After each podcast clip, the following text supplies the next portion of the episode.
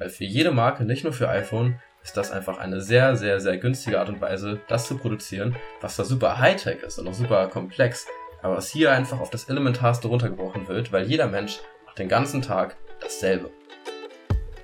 Hallo meine lieben Freunde, wir sind zurück mit Lost in Fernost. Das ist Moritz. Und das hier ist Tristan. Und heute geht's um das spannende Thema Wirtschaft. Ja, heute wird es so ein bisschen um Taiwan, um die Wirtschaft gehen, um ein bisschen um die Wirtschaftsgeschichte, um die Hintergründe, wie es jetzt aussieht. Und das gucken wir uns alle heute in der Gesamtheit an. Mal gucken, vielleicht geht die Folge ein bisschen länger. Ich bin mir noch nicht sicher. Wir hauen einfach drauf los. genau, ja. Und vorweg nochmal die kurzen Einleitungssätze. Wir sind zwei Studenten, Lost in Fernost. Wir sind gerade in Taiwan und nehmen euch mit auf eine Reise durch ganz Asien. Heute geht es ums Thema Wirtschaft. Schaut auch die letzten Folgen an. Und wenn ihr auch dieses Mal wieder eine visuelle Begleitung haben wollt zu den Inhalten, dann guckt auf unserem Instagram-Kanal vorbei. Das ist nämlich lost.in.fernost. Und da haben wir euch mit kleinen Minuten, Ausschnitten jeweils eine kleine Erklärung zu den Inhalten der Folge. Ja, da gibt es ein bisschen visuelle Unterstützung, damit es nicht so, bisschen nicht so trocken ist. Aber naja, viel Spaß mit der Folge, meine Freunde. Let's go!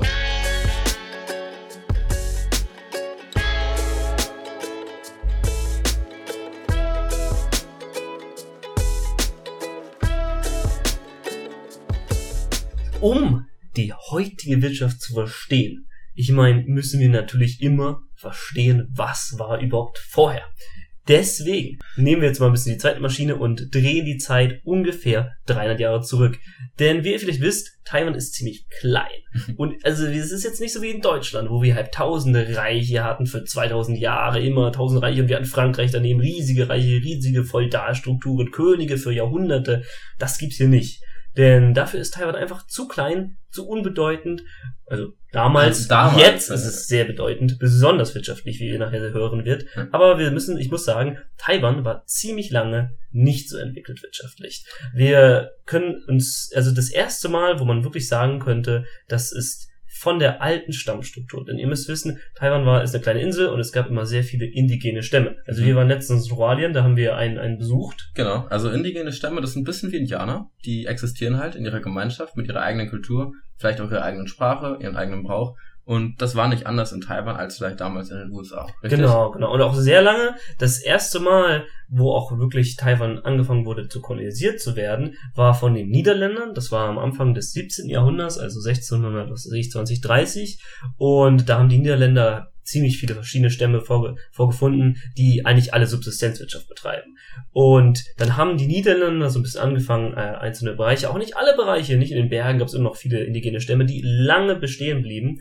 Ähm, aber ja, die Niederländer haben ein bisschen angefangen, Strukturen aufzubauen, Herrschaftsstrukturen. Sie haben einzelne Häuptlinge eingebaut in den einzelnen äh, Stämmen und halt natürlich auch, wie man's, wie sie es damals kolonisiert äh, gegeben war, halt auch davon zu produzieren. Aber das war so der erste Teil, wo es von der Subsistenzwirtschaft auf eine strukturierte Wirtschaft überging. Und vielleicht nochmal fürs Protokoll, was bedeutet dann Subsistenzwirtschaft? Genau. Subsistenzwirtschaft ist quasi, wenn du in einer kleinen Community lebst und dich einfach nur selber ernährst. Also alles wird von dir selber produziert, du kaufst quasi nichts ein, es wird alles, es ist alles in deiner kleinen Gemeinde und musst selber überleben. Also eine autonome Mini-Wirtschaft. Quasi, genau, eine kleine Mini-Wirtschaft, wo du halt alles selber pflanzt, alles selber machst. Ja, ähm, das äh, ging ziemlich lange, dann erst so 1662 wurde Taiwan dann von, ja, vom damaligen, von der damaligen Ming-Dynastie sogar um genauer zu sein, das ist auch nicht so wichtig, von Loyalisten der Ming-Dynastie, denn damals wurde die Ming-Dynastie von der Qing-Dynastie ähm, ähm, über, überworfen und es kam dann dazu, dass äh, ja, Loyalisten der Ming-Dynastie rübergegangen mit 35.000 Soldaten und haben einen großen Teil von Taiwan eingenommen und das erste Mal ein feudales Staatswesen, also Feudalität, das kennt man, Feudalität, ja. Feudalismus, Feudalismus, kennt man ja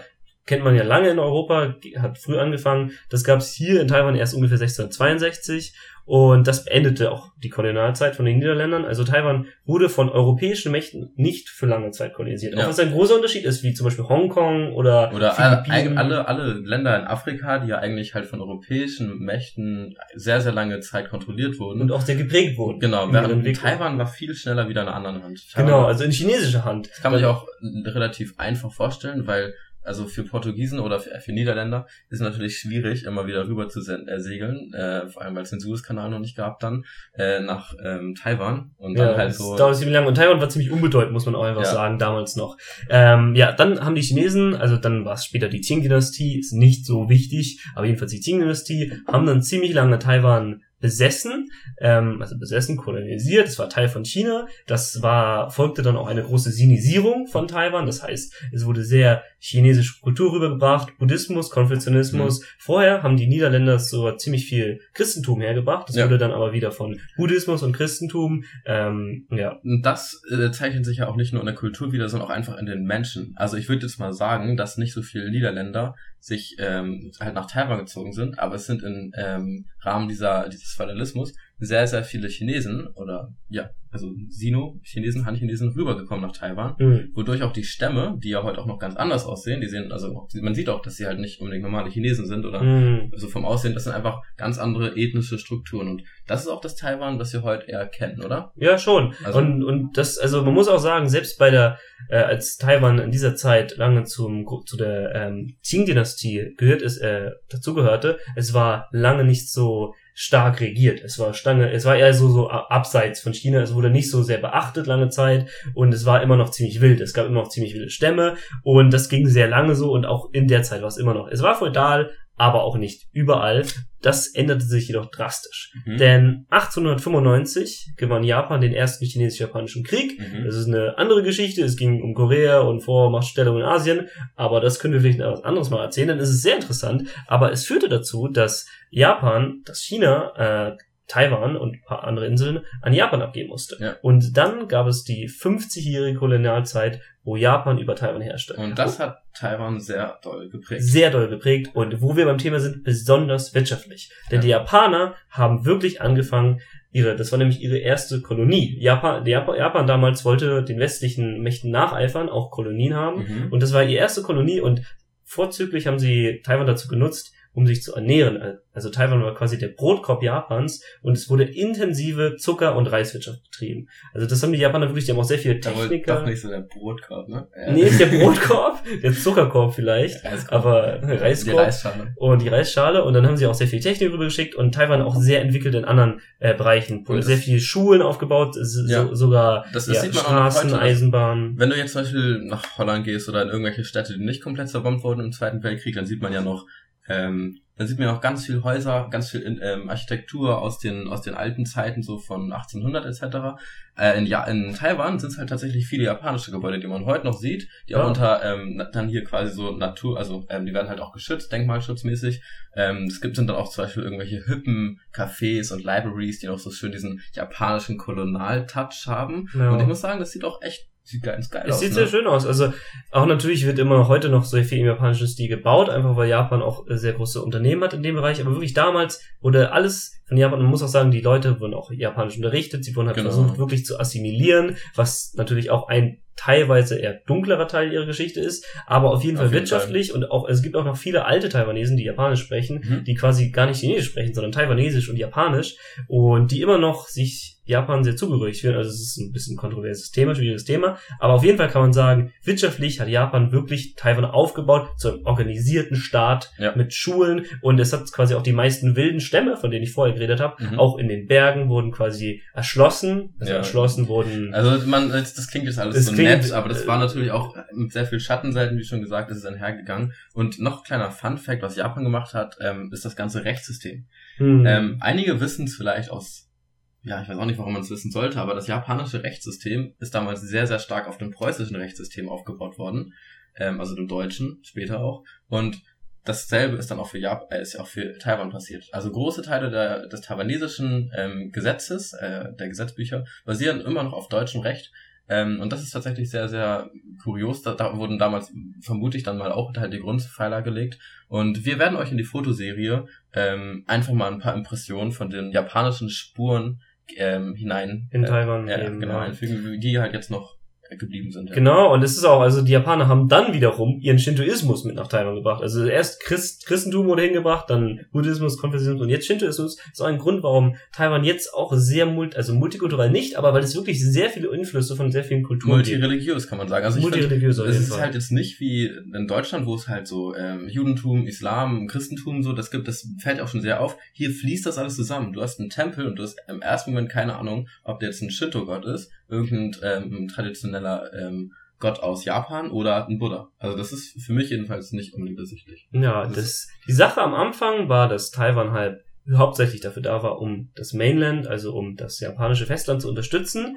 Jedoch kam es dann dazu, dass die Wirtschaft eigentlich quasi so organisiert wurde, dass 1905 äh, Taiwan quasi se- self-sufficient, wie sagt man das auf Deutsch? Ähm, Autonom? Nein, also sie konnten sich selbst ernähren, also äh, nicht nur sich selbst ernähren, aber die Wirtschaft wurde so gut, dass Ach so, Taiwan ohne quasi zusätzliche Hilfe Genau, dass sie keine ja. Subventionen von Japan Ja. mehr brauchten. Und ja, und quasi hat sich Taiwan in der Zeit, sagte man über Taiwan, dass es die zweitreichste, das zweite meist entwickelste Land Asiens war. Also entwickelter als Korea damals, weil Japan war natürlich das entwickelste Land, das industrialisierte Land. Ja, und durch diesen Einfluss, Taiwan war auch sehr entwickelt, 1905 schon.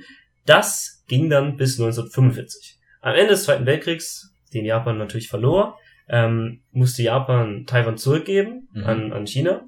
Und dann hat es sich so entwickelt, dass, ähm, ja, das kam der chinesische Bürgerkrieg, da kam es dann zum Bürgerkrieg und schließlich entwickelte sich quasi so, dass die Kuomintang, Mhm. das, äh, das waren die damaligen äh, Nation Nationalisten im chinesischen Bürgerkrieg, haben den Bürgerkrieg verloren und haben sich dann äh, 1949 zurückgezogen nach Taiwan. Echt? Und ja, seitdem ist Taiwan quasi von den Kuomintang, also Kuomintang ist heutzutage immer noch eine Partei. Richtig, ja. Und ja, und seitdem hat sich die Wirtschaft natürlich erstmal in eine sehr viel krassere Richtung entwickelt. Ja, und das ging einfach mit einem sehr, sehr krassen Boom einher, der damals in den 50er, 60er Jahren kam, ähnlich wie in Deutschland. Wir hatten das Wirtschaftswunder bei uns in Deutschland mit Erhard und in Taiwan hatten wir Wachstumsraten von 9% ähm, über, über Jahrzehnte. Das hat sich natürlich nicht so fortgesetzt, aber in der Zeit ähm, gab es wirklich einen krassen Aufschwung. Genau, und das ist auch erstmal, wie kam, kam es überhaupt dazu? Liegt daran, dass äh, damals die Kuomintang-Regierung, die war ziemlich gut ausgestattet im Vergleich für Taiwan, weil Taiwan ist ein ziemlich kleines Land. Sie hatten sehr viele Fremdreserven, sehr viel Gold und sehr viele Eliten der damaligen Regierung, also der, es war quasi die damalige chinesische Regierung, die jetzt komplett nach Taiwan geht, weil sie den Krieg verlieren. Und dann haben sie sehr viel Kapital mitgebracht. Sehr viel Humankapital, Sehr, viel, Wissen auch. Ja. sehr viel Wissen, sehr viel, ja, sehr viel gebildete Leute, quasi, und das hat von Anfang an Taiwan eine sehr gute Position gebracht. Auch wenn es, es gab auch erstmal eine Rebellion vorzugsweise, aber im Endeffekt, als dann alles sich stabilisiert hat, fing das eigentlich dann schon, also 1900, äh, Anfang der 50er fing es dann ziemlich schnell an, dass die Kuomintang auch sehr effiziente ähm, Policies, also sehr effiziente Mhm, Politik mhm. betrieben haben, indem sie eine Landreform gemacht haben, Genau, dass sie den. Leuten, also vorher als unter japanischer Kolonieherrschaft, besaßen die Leute kein Land. Logischerweise. Es hat halt wem anderes. Es hat halt den Japanern gehört. Genau. Und äh, nun kam es dazu, dass den, dass den Kleinbauern ihr Land zurückgegeben wurde, oder dass Kleinbauern Land gegeben wurde. Ja. Und das hat die äh, Produktivität sehr erhöht. Sehr, sehr erhöht, der, der, ja. Den Reisausbot, der quasi 50 Prozent wurde erhöht in den 50ern. Und dann hat die Regierung auch schlau gemacht, weil sie gesehen hat, andere Mächte wie Großbritannien oder Japan haben damit angefangen, Textil zu äh, Mhm. produzieren, um sich zu entwickeln. Und das hat dann Taiwan auch angefangen. In den 50ern gab es einen riesigen Textilboom. Richtig. Also Taiwan hat sich damals entwickelt zu einer Industrie, die auf jeden Fall Power hatte. Ähm, es gab halt neben den Agrarwirtschaftsgütern von Ja- Japan damals halt auch neue Industrien. Das waren erstmal nicht so hochentwickelte Industrien, das waren eher günstige Industrieprodukte, billige Industrieprodukte. Ähm, aber gleichzeitig hat Taiwan den Grundstein auch für die weitere Entwicklung gelegt. Und das Mhm. war nicht nur durch die Policies, von denen du gerade gesprochen hast, sondern es ging auch um ähm, zum Beispiel das Thema Bildung. Das heißt, damals wurden sehr, sehr viele neue Universitäten geschaffen, die auch dafür gesorgt haben, dass der technologische und industrielle Aufstieg in den nächsten Jahren äh, bis heute auch einfach sehr, sehr gut ähm, geklappt hat. Und man, da muss man auch jetzt wirklich sagen, jetzt im nächsten, kommen wir jetzt in den nächsten zwei, drei Minuten drauf, ähm, das ging auch im Vergleich zu anderen Ländern sehr, sehr, sehr schnell. ja. Was ist denn in den 60er, 70er Jahren passiert? Also der nächste Schritt quasi nach der Textilmanufaktur war dann die Elektromanufaktur. Die billige, das ist das Typische, was wir kennen. Südkorea, Japan, Taiwan, äh, Singapur, die vier, nicht, nicht die, aber ihr wisst, was ich meine, die ganzen asiatischen Staaten, die sich ziemlich schnell entwickelt haben, die ähm, haben alle angefangen, sehr billige Elektrogüter zu exportieren. Und das hat dann in den 60ern angefangen, bis zu den 60ern gab es noch, äh, hat die Regierung noch darauf geschworen, quasi ähm, nicht so viel zu exportieren, sondern eher für den eigenen Markt, um quasi erstmal einen eigenen Markt aufzubauen. In den 60ern hat es dann angefangen mit allen möglichen Elektrogütern, besonders wurden billige Elektrogüter aus Japan importiert dann quasi sie kopiert oder lizenziert und selber hergestellt und in die ganze Welt verschifft. Und das hat dann also, wie du gesagt hast, extrem hohe Wirtschaftswachstumszahlen, also zweistellig in den 60ern und ähm, 70er Jahren auch teilweise zweistellig. Und das hat halt zu einem Boom geführt, zu einem Boom im Know-how. Und gleichzeitig hat man auch, also es hat gut funktioniert und gleichzeitig hat man die Zukunft geschaut und gesehen, dass es nicht immer so funktionieren wird. Ähm, parallel ist China aufgestiegen und es gab immer mehr neue Konkurrenz, die halt vor allem in der Billigindustrie, also in den günstigeren Sachen, ähm, auch halt ähm, mitwirken kann. Also China ist natürlich später viel beliebter geworden, wenn es um sowas geht wie Spielzeugproduktion, Textilproduktion und solche Sachen, auch, auch billige Elektronik. Und deswegen hat Taiwan die Zukunft geguckt. Taiwan hat damals schon begonnen in, zu investieren in äh, High Technology. Und das waren damals Dinge wie, was war das? Also Halbleiter zum Beispiel war dann in den 70ern, als schon sehr viel Know-how da war, ein gewisses Thema, aber das war damals noch ein sehr unsicheres Feld und ist seit heute eines der wichtigsten Bausteine für Taiwans Wirtschaft. Und ja, die äh, Taiwan ist heutzutage sehr abhängig von IT und Kommunikationstechnologie und das ist wirklich der große Strongpoint, der damals in den 70ern schon aufgebaut wird. Und das, was du jetzt erzählst, das ist später mit China dazukommt, das ist der große Aufstieg Chinas, das sind dann die 80er. Wir können ja, uns so vorstellen, in den 80ern, wir hatten, und das ist quasi innerhalb von 30 Jahren nach dem Zweiten Weltkrieg, hat sich Taiwan wirklich zu einer starken Wirtschaft, hat zu einer starken Position in der Welt entwickelt, eine quasi ökonomische Macht, die viel Fremdwährung hat, die international mhm. gut aufgestellt ist. Und dann kommt es, wie es vielen Industriestaaten so geht, dann gibt es Länder, die billiger produzieren, genau. man selber ist zu teuer und ja, und das Wirtschaftswachstum nimmt ein bisschen ab, aber das ist natürlich auch zu einem gewissen Punkt normal, besonders dadurch, dass China damals das große neue Land der billigen Produktion geworden ist. Ja, und so kam es halt dazu, dass es, wie gesagt, immer darum ging, ähm, einen neuen USP zu finden, wie das gelangt. Also wirklich halt sicherzustellen, dass die Zukunft ähm, des Landes industriell halt weitergeht. Mhm. Und das, das darauf, daraufhin wurden auch die Jahre geprägt, jetzt bis heute. Äh, man muss sagen, dass Taiwan, dass die taiwanese Regierung sehr stark eingegriffen hat in die Wettbewerbsfähigkeit. Es wurden sehr viele, es wurden Institutionen gegründet, die nur dafür da waren, dass Wissen und Know-how aus anderen Ländern transferiert wird und in Japan, äh, in taiwanesische Unternehmen gesteckt wird, die dann mit äh, staatlichen Mitteln aufgeputscht wird und dann in den großen Weltmarkt entlassen wird. Genau, also das ganze System auch, dass es seit, seit dem Zweiten Weltkrieg in Taiwan einen funktionierenden Kapitalismus gab, ja. das wurde auch sehr von der Regierung gefördert. Also auch erstmal, das haben wir nicht überall in der Welt. Zum Beispiel am Anfang gehörten die ganzen Banken noch dem Staat und mhm. es wurde dafür gesorgt, dass die Leute, äh, zum Beispiel durften auch die ganzen Natives, also die nicht neu eingewandert sind von den ganzen Kuomintang nach dem Zweiten Weltkrieg, die durften nicht an der Regierung teilhaben, damals, und haben sich dann halt aufs Wirtschaften fokussiert. Und das hat die Regierung sehr unterstützt. Private Wirtschaft. Es gibt in Taiwan unglaublich viele kleine Familienbetriebe. Essenstände, was gibt's noch, Friseure, also die Alles. sind alle, sind nicht so Ketten wie bei uns. Also es gibt viel mehr Ketten, habe ich das Gefühl, mhm. in Deutschland, die so, so kleine Imbissketten. Und das gibt's hier nicht. Also die sind alles so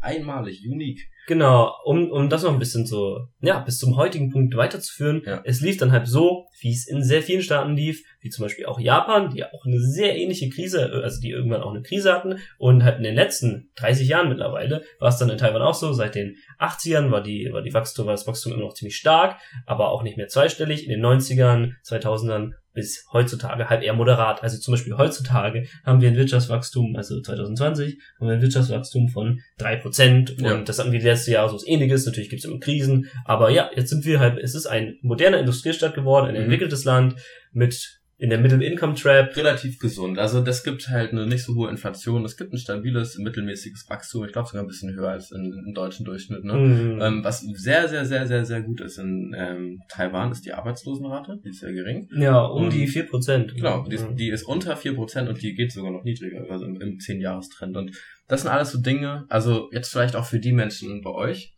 die sich jetzt noch nicht so sehr mit den ganzen wirtschaftlichen Sachen auskennen. Also was bedeuten diese einzelnen Ziffern so? Deswegen geben wir euch heute jetzt gleich nochmal eine kleine, kleine Übersicht, wie man das alles so in Verhältnis sehen kann in Relation.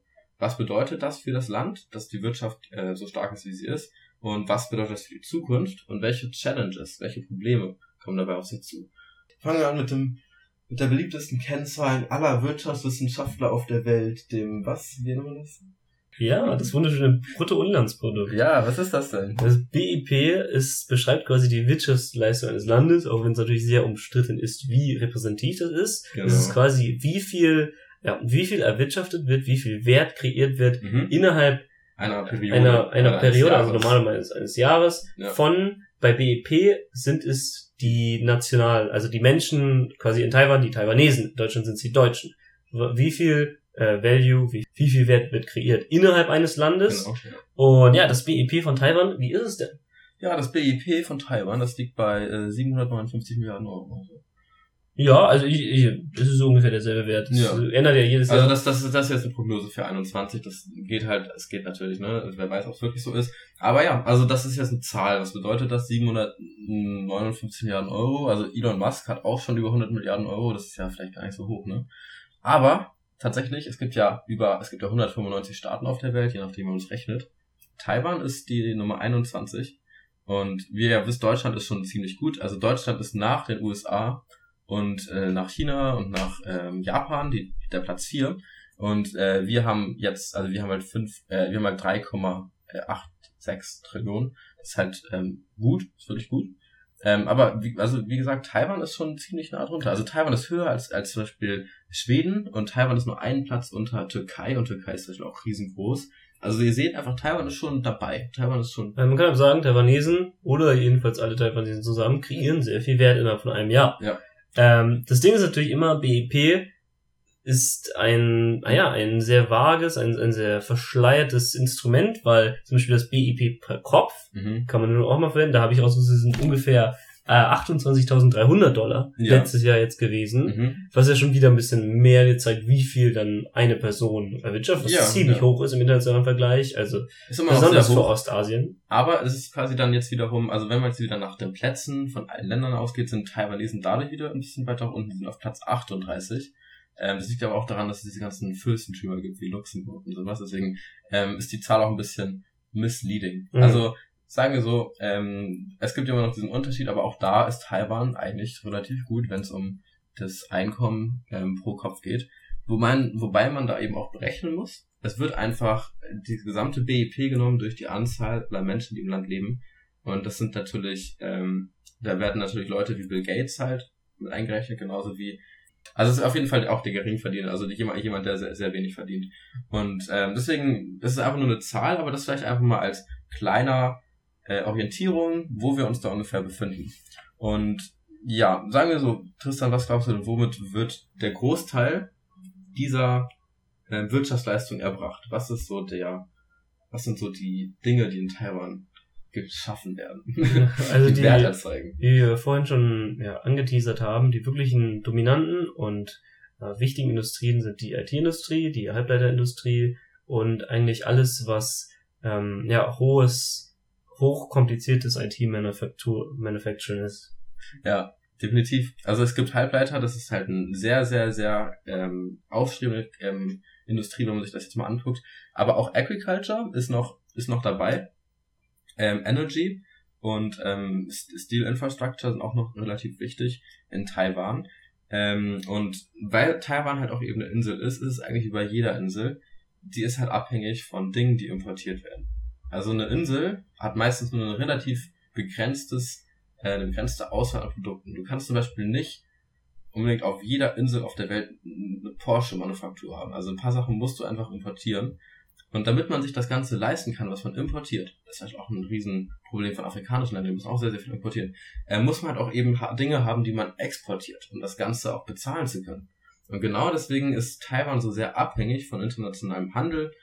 Und wenn wir uns mal anschauen, Also können wir auch gleich mal anschauen. Also das hier sehr viel importieren und auch sehr teuer ist, das sieht man hier allein schon, wenn man im Supermarkt ist. Ja. Also hier müssen wir zum Beispiel Milch kostet die ungefähr dreimal so viel wie in, in Deutschland. Mhm. Also du zahlst hier teilweise drei Euro für ein Liter Milch, Ja. was dann scheiße teuer ist und das liegt halt auch einfach an den Entfernungen. Wenn du hier irgendwie Chemieprodukte kaufst, wenn du dir Shampoo kaufst, das ist so teuer zu importieren und so aufwendig offensichtlich. Und ja, dafür müssen wir auch viel exportieren. Und wenn man allein mal guckt, mit wem Taiwan denn viel handelt, was sind denn die wichtigsten Taiwan-Handelspartner, da sehen wir auch gleich ein großes Problem für Taiwan in den Handelspartnern. Also Taiwan handelt viel mit, ähm, also früher richtig, richtig viel mit den USA, aber der Teil ist äh, steady runtergegangen. Sehr, sehr viel mit Japan, sehr, sehr viel mit China, sehr, sehr viel mit Hongkong und sehr, sehr viel mit der EU. Mm, Also ähm, zum Beispiel die Länder, an die quasi Hauptlieferländer, wo Taiwan am meisten daraus bezieht, äh, sind äh, China mit 20%, Japan mit 15%, USA mit 12%, dann kommt Südkorea und Deutschland zum Beispiel hat 3%. Also wir haben mal erzählt, dass es hier so viele deutsche Autos gibt und es gibt hier so viele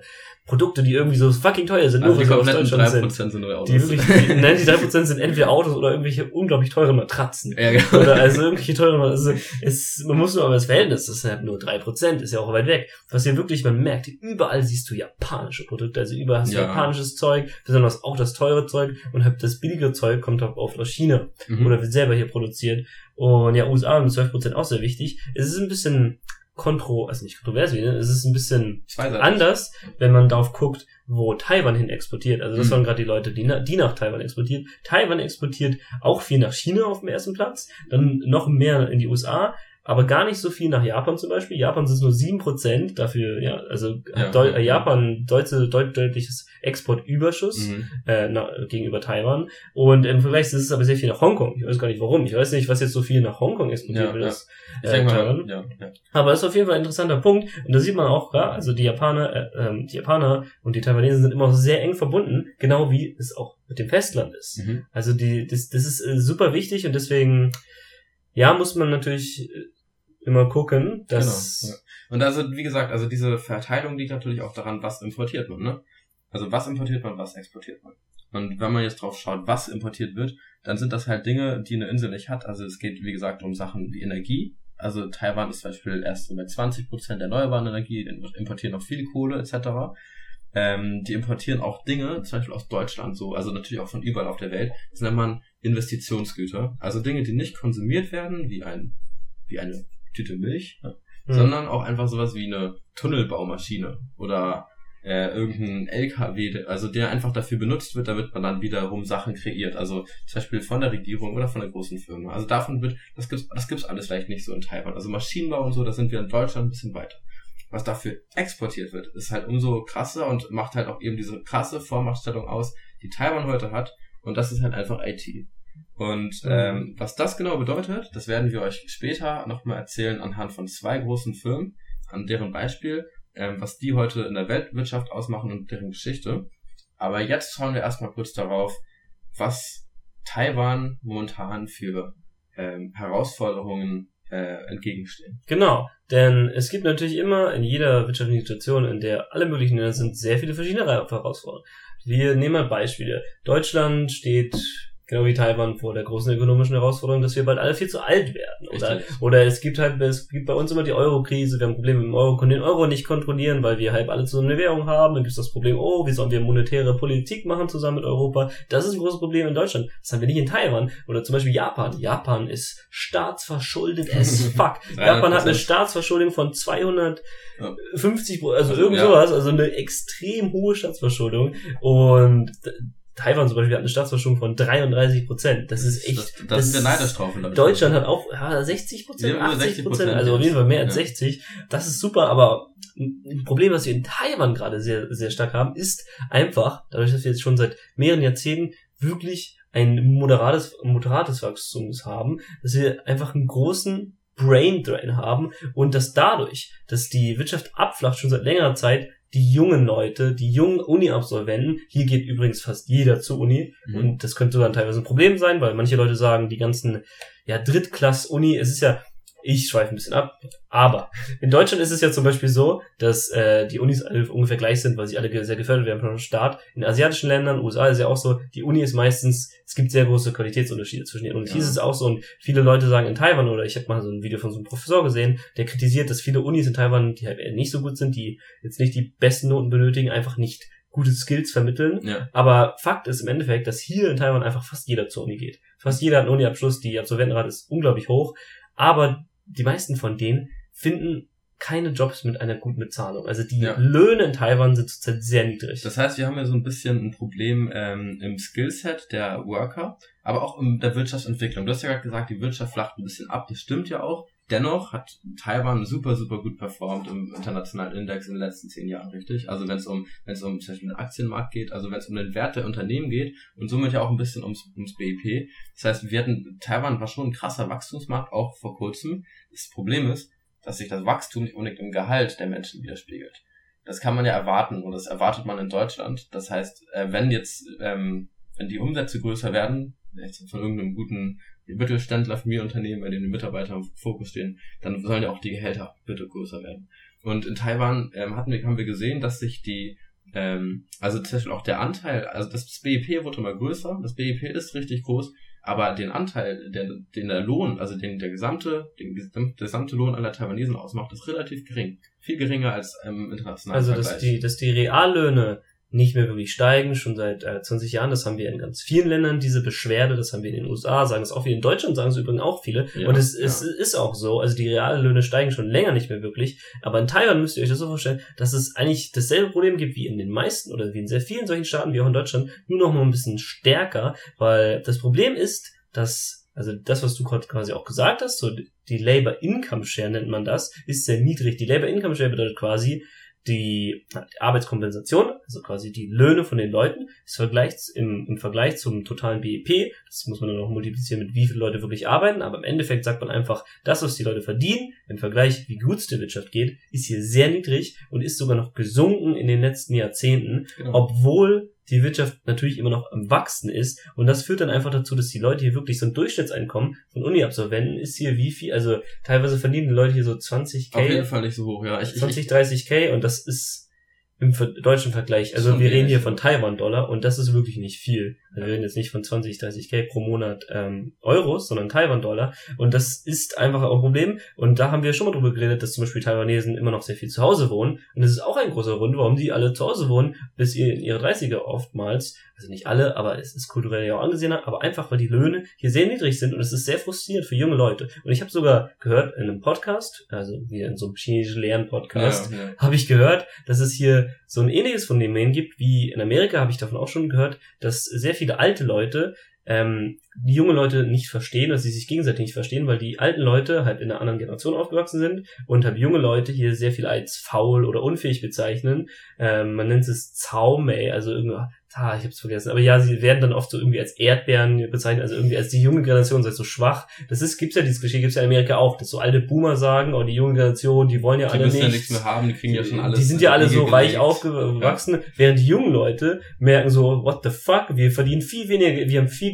größere Probleme, wirklich Ja. ein Haus je kaufen zu können, als ihr es je hattet. Also, Einfach, das, das stimmt. Also einerseits, ne, die, die junge Generation wächst in einem reichen Land auf, aber sie selbst sind nicht. Sie selbst profitieren nicht. Genau, davon, also für ihre Aufwachsen ja schon, aber Genau. um dann selber, wenn sie dann selber arbeiten müssen, dann merken sie auf einmal, oh, ich verdiene viel weniger äh, Geld Ja, als meine genau. Eltern im Vergleich in der und, und Kaufqualität. das ist halt wieder, wie gesagt, ein Problem. Und genau das, was wir jetzt hier so ausführlich dargestellt haben, führt eben dafür, was du eben genannt hast als Brain Drain. Mhm. ja, Ähm, das nennt man Brain Drain. Genau, Also, genau, was zu dem, zu der halt Flucht, dass alle Menschen, also dass viele, viele gebildete Menschen einfach sagen, ich will meine Karriere in einem anderen Land fortsetzen, ähm, wodurch dann wiederum halt ein ähm, sehr high-skilled Workers einfach woanders sind und nicht mehr dazu beitragen können, dass die taiwanesische Wirtschaft auch Das gleiche Problem in Deutschland auch. In Deutschland ist es ja auch so, zum Beispiel die, wirklich talentierten Leute in Deutschland gehen oft nach Amerika, weil hier in Deutschland hat man ja auch die Kultur, dass es ein gewisses Cap, also eine gewisse Grenze bei Gehältern gibt, was ich eigentlich ganz sympathisch finde. Aber in Deutschland hast du halt nicht die Manager, die ihre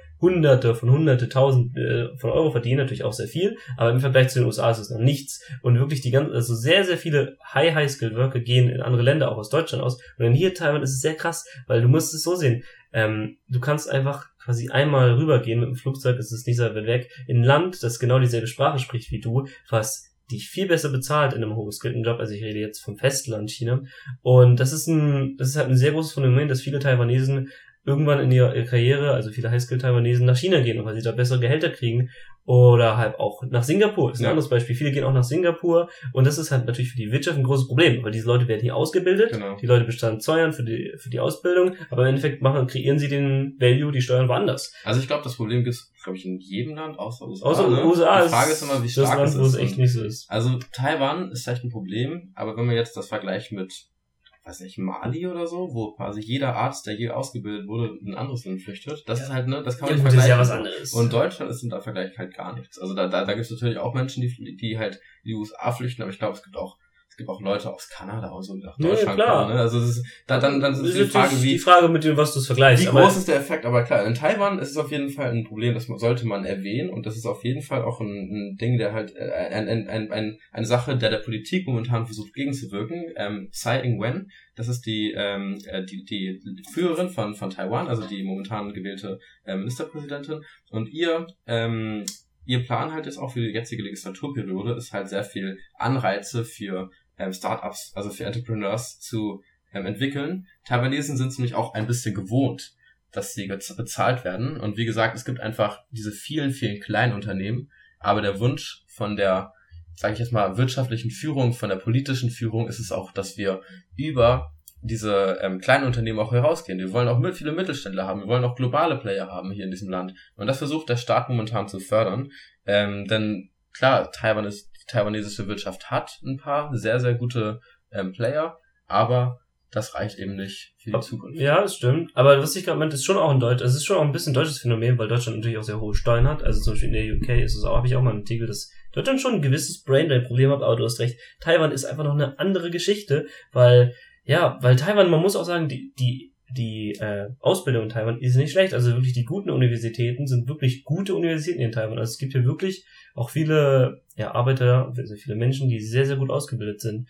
Und ja, was du gerade meintest, ist es halt sehr, es wird sehr viel darin gesteckt, das zu ändern und Taiwan halt immer fitter. Deswegen zum Beispiel äh, ist es auch ein, ein Plan der neuen Präsidentin, was jetzt ein bisschen verschoben wurde, aber Taiwan soll ein äh, trilinguales Land werden. Ja, ja, hab ich auch Trilingual, es soll einmal halt Chinesisch, das ist zurzeit die wichtigste Sprache natürlich in dem Land, dann zu Taiwanesisch, das ist quasi die alte Sprache, wie halt, was weiß ich, Bayerisch oder Plattdeutsch oder so. Das hat, äh, Ja. also ungefähr ist es halt Ja. so eine ältere Sprache, die alte Leute eher Mhm, sprechen mhm. und die Kinder vielleicht noch so ein bisschen von ihren Großeltern kennen oder die Eltern und Englisch. Genau. Und das liegt auch daran, dass ähm, die, dass man, man braucht halt Englisch heutzutage und die merken ja auch, ja, okay, hier die Hongkonger und die, die Singapurer, die, die da groß werden, die haben ja viel bessere Englischkenntnisse, deswegen sucht Hm. Taiwan da jetzt auch eben. Ja, selbst. Süd, selbst Südkorea schneidet besser ab Ja. im Englisch-Test als Taiwan. Und Wobei, das ich finde die eigentlich ganz cool in Taiwan. ich meine jetzt von den, Te von den Ja, ja, ja, Ab- klar, klar. Abschnitten. Aber jetzt so, ich, also ich, ich persönlich finde, die reden eigentlich ganz gut Englisch so. Also, Ja, nee, also ich finde auch, aber wir sind natürlich auch in Taipei, wir leben da in Taipei. Ja, also wenn wir da auch mal mit unseren Freunden in Kaohsiung reden, dann ist Ja. es vielleicht auch noch eine andere Geschichte. definitiv. Aber ja, auf jeden Fall, weil sowieso die, die Interaktion mit den USA ist ja sowieso gerade immer mehr am Kommen. Also, Mhm, oder mhm, ist mhm. sowieso die Export-Import mit den USA ist ein Plan, den besonders die jetzt, jetzige Präsidentin derzeit sehr Verfolgt. verfolgt. Richtig. Mezor, Mezor, Mezor. Und jetzt haben wir schon viel über die Probleme geredet. Also da gehört Demografie zu, da gehören halt solche Sachen wie Brain Drain zu. Ähm, aber es gibt natürlich auch sehr viel Lichter am Horizont, die auch schon in den letzten zehn Jahren, letzten 30 Jahren sehr, sehr, sehr doll dazu beigetragen haben, dass Taiwan eine sehr gut funktionierende Wirtschaft hat, die zwar vielleicht ein bisschen einseitig ist auf einigen Seiten, aber die auf jeden Fall für Wachstum sorgt. Ähm, das liegt einfach an einigen Unternehmen, die wir heute euch auch vorstellen wollen. Tristan, welche Unternehmen kennst du denn, die jeder kennt, die aus Taiwan kommen? Also, Das Ding ist halt, bevor man in Taiwan ist, weiß man meistens gar nicht, dass gewisse Unternehmen, die man zwar kennt, taiwanesisch sind, weil Ja. irgendwie ist das irgendwie nicht im Branding so dabei oder es kommt halt, kriegt man nicht so mit. Zum Beispiel einfach Acer. Ja. Acer ist, Laptop-Marke. ja, also jeder, der auch, keine Ahnung, der auch, was weiß ich, viel mit Computern zu tun hat oder Ja. viel mit Gaming-Shit zu tun hat, Gaming-PCs, natürlich kennt man dann Acer Ja. und Asus kommt Asus. aus Dingsens. Asus Ja. ist taiwanesisch? Ja. Ich dachte, das wäre, das wäre Chinesisch. Und, und HTC. Also diese, das, also damals, als alle so Smartphones angefangen zu haben, da gab es auch richtig viel HTC in Deutschland. Das fand ich auch, das fand ich auch zum Beispiel überraschend. ja. Und jetzt kommen halt die zwei biggen Player, die wir euch heute auch mal vorstellen wollen. Das sind Foxconn, die stellen alle iPhones her auf der Welt, und TSMC. Das ist ein sehr, sehr großer Chip-Manufacturer. Ja, also Foxconn zum einen ist ein Unternehmen, was ein typisches Unternehmen ist, wo man den Namen oft nicht so kennt. Also es gibt ja noch ein anderes Foxconn, das ist aber ein amerikanisches Unternehmen. Wir Ja. reden hier vom taiwanesischen Foxconn. Und zwar kennt man eher sowas wie Intel. Intel ist ja eine große, auch eine große Company, aber man muss zum Beispiel wissen, die meisten, ähm, die meisten Mainboards, die von Intel, also Intel macht ja alles was mögliche Computersachen auch, die meisten Mainboards, die Intel hat zum Beispiel, werden alle von Foxconn produziert. Ja. Die werden dann nur an Intel verkauft Ja. und auch komplett von äh, Foxconn gefertigt und quasi als Intel verkauft. Mhm. Foxconn ist, also hat sich auch, eine- hat auch eine lange Geschichte. Damals in den 70ern mit dem normalen taiwanesischen Aufschwung, mit dem Aufschwung, äh, war es damals nur ein Kunststoff, ein Kunststoffhersteller und hat sich dann langsam entwickelt zu einem elektronischen Hersteller. Und ja, ist heute gehört es zu einem der umsatzstärksten, ähm, zu den 30 umsatzstärksten Unternehmen der ganzen Welt, laut dem Fortune Global, Global 500. 500 Genau, und ja. ja sowieso eins der großen 105 weltgrößten Unternehmen laut dem Forbes Global. Äh, also es Also ist einfach ein riesen, zum. Beispiel Ja. alle, die gerne, ja, die gerne zocken, die haben bestimmt auch schon mal eine, eine Konsole von Foxconn in der Hand gehabt, denn die produzieren alles. Die produzieren eine Wii für Nintendo, die Ja, produzieren ja. eine Xbox für Microsoft, die produzieren die Playstation für Sony. Also ganz Also- wichtig, dieses das iPhone. Also das, das, das ist vielleicht auch, weshalb einige von euch das auch kennen. Also ich weiß nicht, kanntest du Foxconn vorher? Nee, ich kannte Ich kannte- amerikanische Ich, Foxconn. ich, kan ich kannte Foxconn aus ähm, einer Galileo-Dokumentation. Ich glaube, viele kennen es auch. Und zwar, ähm, die sind nämlich, die sind zwar eine taiwanesische Firma, aber die aller, allermeisten ähm, Factories, die Produktionsorte, sind in China, in Mainland China. Und es gibt ja auch bei Chips zum Beispiel auch immer diese klassischen drei Phasen. Es gibt das Design, das die Production und das ähm, also Assembly und äh, das äh, die Packaging. Und das Design findet ganz oft so in den USA oder wo auch immer statt. Das ist auch das Branding dann. Ähm, während das ähm, Assembly meistens dann halt eben in China stattfindet. Und das sind dann genau Fabriken wie Foxconn. Und das sind einfach, das sind, das sind, wenn ihr euch das vorstellt, das sind riesige Hallen. Da sitzen ganz viele Menschen an ähm, Arbeitstischen, haben alle ihre Komponenten und bauen die zusammen. Und das klingt vielleicht auf den ersten Blick ein bisschen stupider, aber das ist, es geht um wirklich um Hightech. Also die, die löten da irgendwelche Motherboards und ähm, genau deswegen, äh, genau das ist auch der Ort, an dem der, das iPhone hergestellt wird. Es gab dann eben diese Galileo-Doku über richtig harte Arbeitsbedingungen. Die, die äh, sind übrigens 24-7 in solchen Corona ähm, äh, damit die halt keine Haare und sowas auf die, auf die iPhones abgeben. Ähm, müssen dann zwölf Stunden am Tag arbeiten, wohnen in der Firma in solchen Gebäuden und haben richtig, richtig, richtig schlechte Arbeitsbedingungen. Die müssen den ganzen Tag einfach nur Assembly. Und genau deswegen sind sie auch so super beliebt, weil für jede Marke, nicht nur für iPhone, ist das einfach eine sehr, sehr, sehr günstige Art und Weise, das zu produzieren, was da super Hightech ist und auch super komplex, aber was hier einfach auf das Elementarste runtergebrochen wird, weil jeder Mensch macht den ganzen Tag dasselbe. Du packst immer dieselbe Platine, dasselbe kleine ähm, Feld in deinem, in deinem, in de also was auch immer deine Aufgabe ist. Und das ist wirklich auch der größte Kritikpunkt an diesem Unternehmen, was ein Herzstück ist von Taiwan, aber auch gleichzeitig eine sehr, sehr große Schattenseite hat. Und es gab, es gab eine Dokumentation, die haben, ähm, die haben Netze aufgehängt vor den Dormitories, damit die Leute, die sich umbringen wollen, halt in Netze springen und sich nicht umbringen. Hast du gerade Körperkondom gesagt? Ganzkörperkondom. Hm. Also die haben, also die haben einfach solche, solche Anzüge an, damit halt ähm, überall, so wie so ein Corona, ähm, so ein Mensch, der dich gegen Corona ähm, testet, der hat ja auch halt so einen Ganzkörperanzug an, damit er nirgendwo infiziert wird. Das Ja. müssen die auch die ganzen Tag tragen. Das Komische ist, Foxconn ist der größte Exporter Chinas. Also es ist ein taiwanesisches Unternehmen, Ja. aber es ist einfach das Unternehmen, was am meisten, also einfach von von der Masse her von einzelnen Produkten äh, und ich weiß jetzt nicht, wie es Umsatz ist, aber ich habe es gelesen, es ist der größte Importer Chinas. Auch einfach krass und ja, interessant. Es sind auch jetzt durch Automatisierung, das war jetzt innerhalb von 2014 bis 2016, innerhalb von zwei Jahren sind 60.000 Mitarbeiter durch Automatisierung entlassen worden. Mhm. Das ist auch einfach krass, ist, weil das Unternehmen, das ist ja so zwar arbeitsintensiv, aber das Potenzial und auch natürlich auch schlecht arbeitsintensiv, da, also da habe ich auch gelesen, es gibt unglaublich viele Horrorstories über Arbeitsbedingungen, Ja, ja. aber es ist auch einfach krass, wie viel Potenzial so ein Unternehmen haben kann, seinen Profit zu steigern, indem Definitiv. einfach äh, mit so vielen neuen Technologien in das steigen kann. Und das Problem an Taiwan ist dann aber wieder, Foxconn ist zwar ein taiwanesisches Unternehmen, aber ihr erinnert euch vielleicht in den 80ern ist China, der Aufstieg Chinas begann und sehr viele taiwanesische Unternehmen haben halt begonnen, in China oder auch in Südostasien, in anderen Ländern in Südostasien, ihre ganzen Fabriken hinzubauen. Und dann ist auch sehr viel Kapital und Know-how aus darin rausgeflossen. Und was jetzt viele kritisieren im Nachhinein ist, dass die Regierung das nicht wirklich gestoppt hat, dass auch genug Kapital zurückfließt. ja. Und das ist auch ein Problem, warum dann die Wirtschaft so abgeflacht ist. Ja, aber Foxconn auf jeden Fall ein sehr interessantes und großes Beispiel. Wir haben noch ein anderes, das ist TSMC.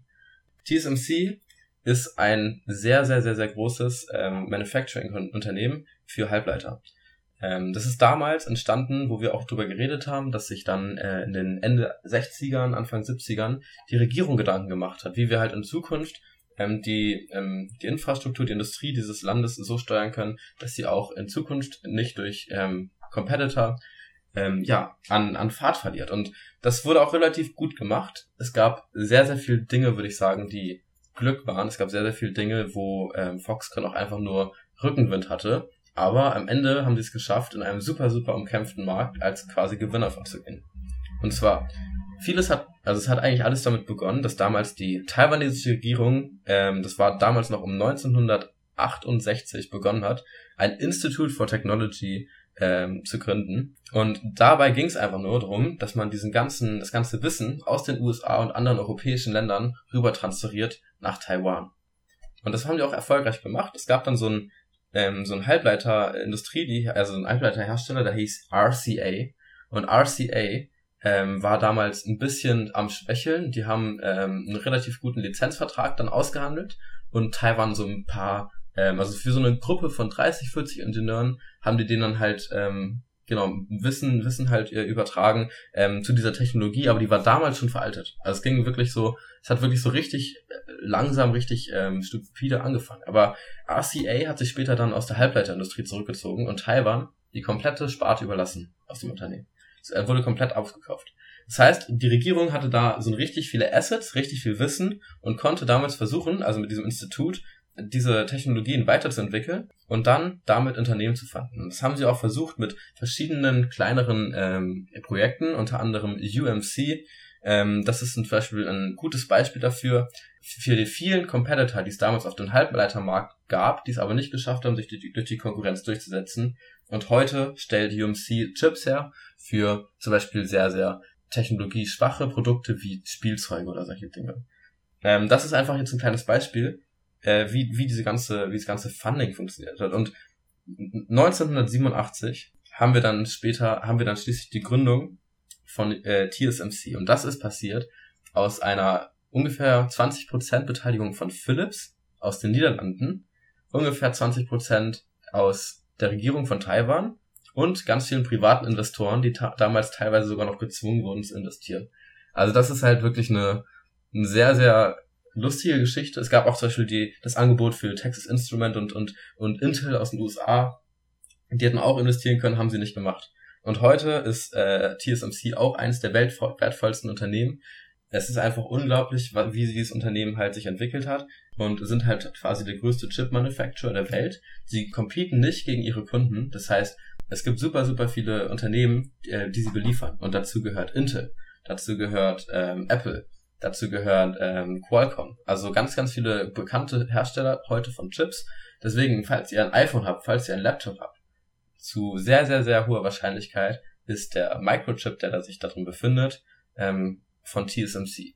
Und das ist gerade momentan heute so ein wichtiges Thema, weil vielleicht habt ihr es auch schon gehört, es gibt einen globalen, eine globale Krise mit dem Supply, also mit der äh, Lieferung von Mikrochips. Ja, ich weiß nicht, also es hat zur Zeit sowieso ein in irgendwie gefühlt allen Medien wird das gerade gepusht, weil ja. es halt einfach auch ein großes Problem ist und weil es halt mit Covid zusammenhängt. Ja. Es hat halt einfach, wir kriegen alle so viel von Covid mit. Ich habe auch das Gefühl, dass mittlerweile Taiwan in so einer viel größeren, in so einem viel größeren Mikroskop ist, auch wegen diesem Problem. Man liegt es immer wieder und natürlich auch wegen anderen gewissen Problemen, aber besonders das ist sehr interessant und jetzt gerade zum Beispiel geht es auch darum, dass sehr viele ja, wechseln, Vaccines, auf äh, Deutsch, ähm, Vaccines, äh, Impfstoffe, Impfstoffe, genau, dass sehr viel Impfstoff aus den USA zum Beispiel hergeschickt wird und das hat alles natürlich auch mit Interessen zu tun, eben mit diesen Halbleitern. Das Problem war nämlich, äh, durch Covid ist die Nachfrage an allen möglichen Elektroprodukten sehr gestiegen. Also zum Beispiel einfach Laptops. Alle sind zu Hause, alle wollen Laptops haben, ja. alle wollen viel mehr ähm, Elektroprodukte haben und extrem viele Elektroprodukte haben einfach Halbleiter drin, haben einfach sehr viele Autos haben Autos haben, Autos, Autos haben inzwischen über acht Computer drin und das heißt, und, jeder braucht einen Chip. Deswegen und genau deswegen sind einfach diese, ist Taiwan immer mehr, ist Taiwan zurzeit einfach eine sehr große internationale Bedeutung. Das Problem ist aber, dass man die Produktion von diesen Halbblättern nicht einfach erhöhen kann innerhalb Jahr. von kurzer Zeit, weil so ein Chip, der, die Produktionsdauer ist einfach normalerweise teilweise ein halbes Jahr, auf jeden Fall mehrere Monate. Und für die Fabriken, die diese Chips herstellen, dauert es zum Beispiel sieben Jahre. Um so, Ja. und das mehrere Milliarden Dollar, um das zu investieren. Und noch ein Problem, also du sagst es, also alle wollen gerade Chips haben. Dadurch, dass es einen Shortage gibt, bestellen alle vor. Dadurch wird der Shortage noch viel größer. Das ist genau wie wenn alle zum Supermarkt rennen, obwohl es eigentlich genug gibt. Gleichzeitig werden die Ressourcen knapper. Äh, Chips basieren auf, ähm, also das Wichtigste für Chips ist, ist Sand. Das heißt, Sand wird ähm, halt in mehreren Prozessen halt zu dem, äh, zu dem Grundbaustein umgewandelt, der halt für, jede, für jeden Computerchip ähm, halt das Fundament ist. Und momentan gibt es einfach riesige ähm, Kämpfe und, und auch schon so quasi kleine Wirtschaftskrisen um diesen Rohstoff Sand. Der, der Es, Rohstoff es, gibt, es gibt genug Strände, wo Leute illegal Sand ab, also Genau. wo Leute lit literally, also buchstäblich, Ja. mit einem Bucket, mit einem mit einem Schiffbagger auch. Also es ja, gibt, mit es Baggern, gibt aber es gibt auch so, es gibt sogar Strände, also wo du normalerweise äh, einfach nur schwimmen gehen wollen würdest, wo Leute einfach so mit so normalen Bechern, äh, Bechern, wie heißt die Shit, mit so normalen äh, Eimern, ja. Eimern, genau, das Wort habe ich gesucht, Wirklich? normalen Eimern, also habe ich mal ein Video gesehen, also ich weiß jetzt nicht, wie was auch nur Spaß. Auf jeden Fall werden Strände gestürmt von illegalen Strandraids und Sand ist einfach ein sehr wichtiges Produkt. Sand. Also es wird in Indien werden ganze Flüsse leer gepumpt. Das ist extrem schlimm für die Umwelt. Ähm, in Afrika will man gar nicht von Anfang zu reden. Und sogar China. China kommt mit Schiffen rüber nach Taiwan, ähm, geht dann halt auf irgendeine Insel von Taiwan und pumpt da ein bisschen Sand ab, bis dann die taiwanesische Küstenwache kommt und dafür sorgt, dass das Schiff dann wieder seinen Rückzugang geht. Das ja, heißt, es heißt eigentlich, man kann sagen, Taiwan steht zurzeit im Mittelpunkt der Weltwirtschaft. Und die Wirtschaft Taiwan ist nicht nur für Taiwan sehr wichtig, sondern viele Länder sind gerade sehr abhängig von Taiwan. Und ich finde es extrem spannend, hier gerade zu leben und es auch einfach mitzuerleben, wie die Leute hier leben, wie die Leute hier arbeiten. Und ich hoffe, wir haben euch heute ein bisschen so einen Einblick gegeben und ich hoffe besonders, dass es interessant euch, für euch war. Stellt uns Fragen, wenn ihr wieder Lust habt. ja. Und ja, Es war, es war einfach ähm, sehr, sehr viel, wie ich verstehen kann. Auch für diejenigen, die es vielleicht auch mehr interessiert, kommt gerne auf uns zu, falls ihr irgendwelche Dinge genauer wissen wollt. Ähm, wie gesagt, wir können auch für keine Informationen zu 100% garantieren, dass sie komplett der Wahrheit entspricht, weil wir das hier auch nur in unserer Freizeit machen. Wir versuchen das zwar nach bestem Wissen und Gewissen zu recherchieren, aber ähm, ja, da, da wird schon viel, das ist schon, please ihr könnt uns vertrauen. with a grain of salt, okay? Ja, ich will sagen, ihr könnt uns vertrauen. Und ja, mit diesem Sinne äh, entlassen wir euch in eine schöne Woche und hoffe, ihr habt einen schönen Tag. Ja, und danke, dass ihr wieder dabei wart, wieder dabei wart. Macht's gut, bis zum nächsten Mal. Alles Gute. Bis zum nächsten Mal. Tschüss. Seid Jan.